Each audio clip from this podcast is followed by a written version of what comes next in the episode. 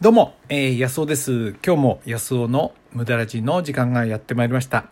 えーこの番組では毎回ね、えー無駄の楽しさ、えーあるいはね、無駄ってものが実は無駄じゃないんじゃないかっていうね、まあそういう私の、えーえー思想をですね、あのー言いたい放題を言ってるということなんですよね。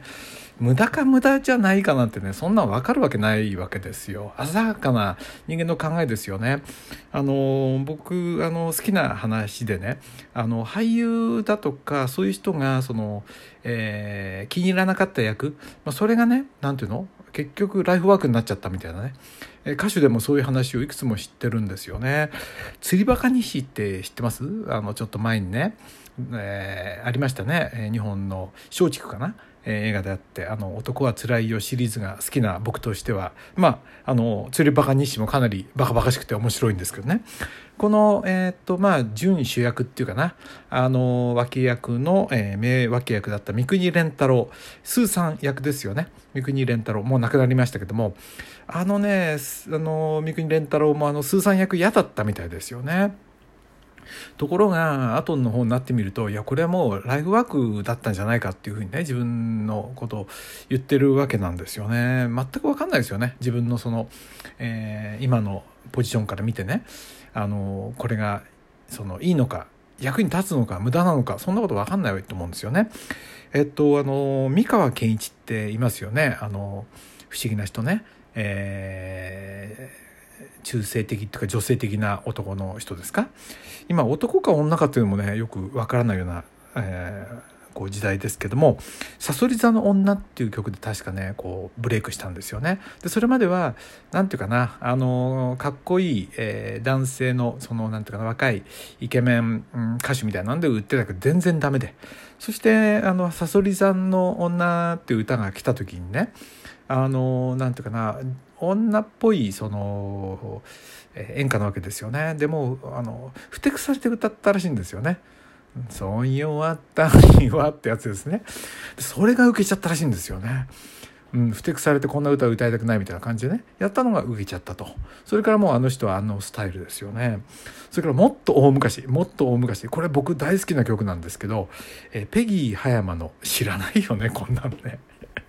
ペギー葉山の「南国土佐を後にして」これもペギー葉山ってジャズシンガーですからこんな民謡風なね、まあ、あの土佐の民謡ですか？風な歌謡曲みたいのはバカにしててね、まあ、歌いたくなかったらしいんですよね。ところがこれであの大ヒットしたわけですよね。うん、わかんないですよね。ちなみに僕ね、まあ、いつか話そうと思ってたんですけど、この南国土佐を後にしてのね、こうメロディーが好きでね。でね、南国土佐を後にしてが、まあ、ペギー葉山もいいんですけど、まあこれ前置きの話がめっちゃ長くなっちゃうな。えー、なっちゃいますけども、まあいいですね。えーっと、そのね、あの、なんだっけな。えー石川さゆり。石川さゆりが歌った南国土佐を後にしてがこれがいいんですよ、まあ、僕はポール・サイモンのねああいうアメリカの歌とかあの、ね、ニューヨークっぽい曲好きなんですけど日本のねああいうベタベタの演歌も割と好きなのあってですね、えー石川さゆりいいですね。ちなみに石川さゆりまたまた話ずれてきますけど僕の昔、えー、といた、あの昔の友達もう全然何十年も会ってないな。アメリカに留学してた仲間の女性の、えー同年代の女の子がいるんですけどね、まあ、彼女の家に遊びに行った時にお父さんがパイロットでで一緒にねラーメンつけ麺ご馳走に行って一緒に食べ行ったんですよ。で近所に、まあ、その日はいなかったんですけど石川さゆりがねまだまだあの10代の僕たちと同じぐらいの年かな。まあまああの10のねまだデビューしたてで、えーよく会うとあの近くに下宿してたらしいんですよね。でよく会うっていうことであのいい子本当にいい子だっていうふうにお父さんが褒めてたのよく覚えてますけども。石川さゆりがねあのトラック野郎一番星ありますよね。あれのね最終回で歌ってるんですよ。で僕それトラックやるって見たこともなくてね。あ興味もなかったんですけど YouTube でその石川さゆりがこの、えー南国土佐を後にして」を歌ってんの聞いていやーいいんですよ。ペギー・ハイルムよりずっといいですね。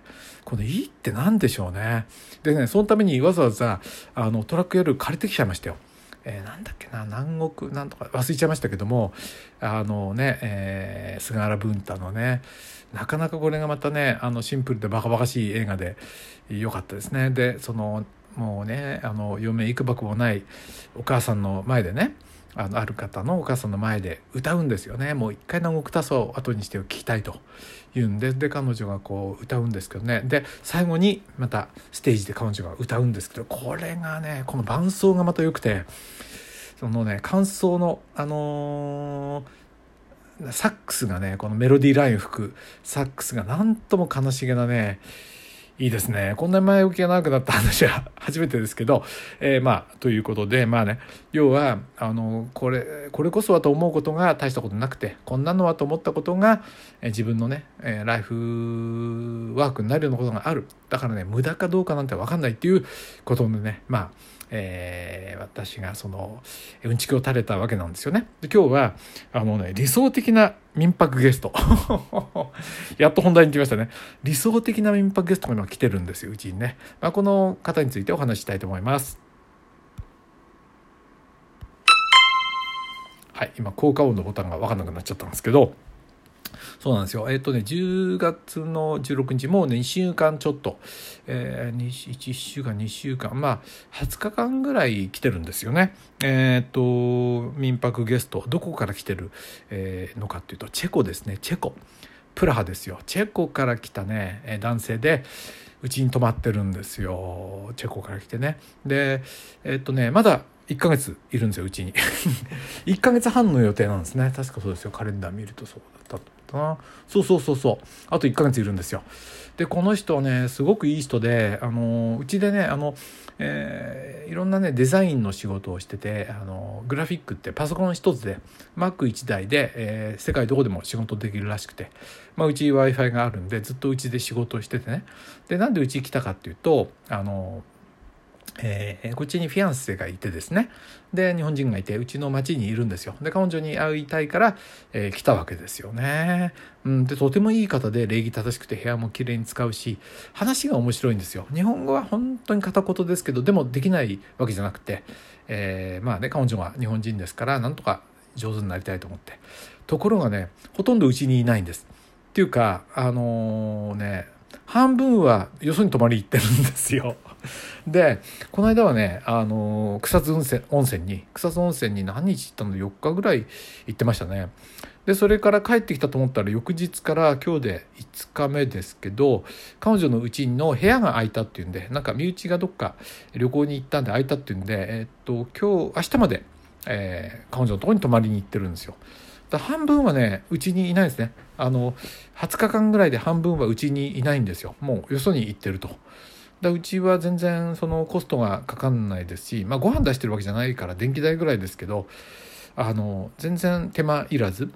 でしかもいる時には非常にいて楽しいということでいやこういうゲストがね一年中いてくれたらいいんじゃないかなとかって 思うわけですよね。本当にね。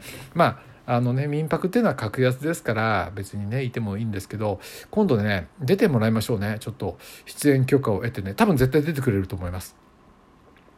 チェコですよ。チェコの人が来たってことは次はプラハにでも行きたくなりますね。プラハっていうのはね僕あんまり興味なかった。うちの奥さんは、まあ、東欧東欧っていうの？東ヨーロッパにね興味があって古い街並みとかね好きなんで。僕あんまり興味なかったんですけどこういう友達ができるとね行ってみたらやっぱりその地元の人に案内してもらってその地元の人しか行かない酒場に行くとか、えー、定食屋に行くこれが楽しいですよね。そうなんですよ。なんか特別なことをするってことよりもね、えー、そういうのがいいですね。まあ何しろね民泊いいですよ。空いてる部屋があったらやってみたらいいと思うな。うちなんかね絶対ね誰も来ないと思って始めたんですよ。だって田舎の特に珍しいものは何もない。だから最初にお客がえー、っとどっから来たんだっけな。香港から来た時には、まあ、手のいい泥棒じゃないかなって内心思ったんですよ。ところがちゃんとねこんな田舎にも来る目的があってえー、っとなんだっけ島村だとかうちの近くにあるアウトレットに服を買いに来てね。服を買いに来てそれで香港は服が高いそうでそれでうち日本に仕入れに来て。で日本っぽいものが向こうでよく売れるので、えーと、日本のね街角でその服を、えー、彼女の方が着て香港のえーカップルで来たんですけどね。でバス停なんかで写真撮ってそれを売ると非常によく売れるらしいんですよね。そんなんで来てってことから始まってまあずらずらずらずら人が来て今回も1ヶ月半でしょ？ねあのいいですよ。で別に世話はかかんないしね。うんなんかねあのこんなに楽しいで友達できますでしょ？ね、別にそれで、えー、戸締まりは自分でやるしね、うん、でやり取りさえねでもねあの変な人来るって心配な人いるでしょうけどやり取りさえちゃんとやればね大体あの大丈夫ですね。あのコミュニケーションがとんちんかんな人はちょっと用心なんであのお断りしていいと思いますけどね。はいこういうお客がいっぱい来ればいいなと思ってます。次回はねあのチェコの人出てもらいましょうね。はいお楽しみに。はい。えー、っとね、無駄ラジに質問ありがとうございます。フローラさんから頂いてますね。いつも無駄ラジ、えー、ありがとうございます。ミスター J の話、とても興味深く聞かせていただきました。うん、瞑想合宿の詳細知りたいです。よろしくお願いします。そうなんですよ。あのね、検索すればすぐ出てきますよ。えー、っとね、そんなこと自分が 言っててね、あの、千葉、ちょっと待ってくださいね。えっと、千葉、えー、瞑想合宿。はい、これで出るでしょう。ああったあったあった。出ましたよ、えー、バ、えー、ビッバビパッサナ瞑想センター。ここですね。あの全部あのなんていうかボランティアであのやってて、えっとドネーションだけ寄付だけで行ってるみたいでいくらでもいいから置いてくるみたいですね。ただ結構ねあの申し込み殺到するみたいなキャンセル待ちとかがあると思いますけど、えー、やってみてはいかがでしょうかね。はい、えー、僕も行ってみたいと思ってます。はい。なんかでも冬心配だな。ちょっと寒いとね、まあ、そういう弱みしなこと言っていちゃいけないかもしれないな、まあ、あの目がもうね世の中を見る感覚が変わるらしいですからね。はい。ということで、えー、今日はあのー、理想的なね民泊ゲストについてお話しました。